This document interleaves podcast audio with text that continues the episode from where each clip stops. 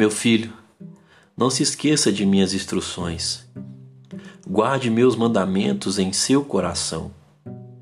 Se assim fizer, viverá muitos anos e sua vida será cheia de paz. Não permita que a bondade e a lealdade o abandonem. Prenda-as ao redor do pescoço e escreva-as no fundo do coração. Então você conseguirá favor e boa reputação diante de Deus e das pessoas. Confie no Senhor de todo o coração. Não dependa de seu próprio entendimento. Busque a vontade dele em tudo o que fizer, e ele lhe mostrará o caminho que deve seguir. Não se impressione com sua própria sabedoria. Tema o Senhor e afaste-se do mal. Então você terá saúde para o corpo e força para os ossos.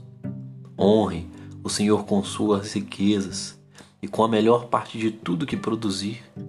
Então seus celeiros se encherão de cereais e seus tonéis transbordarão de vinho.